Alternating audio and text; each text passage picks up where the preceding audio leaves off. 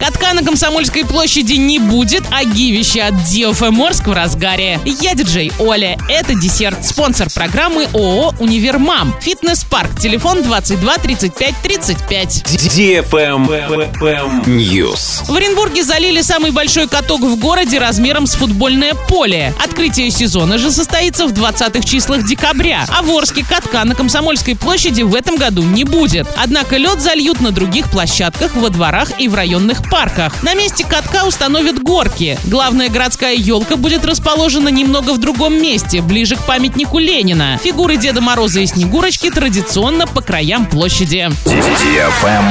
Лайк.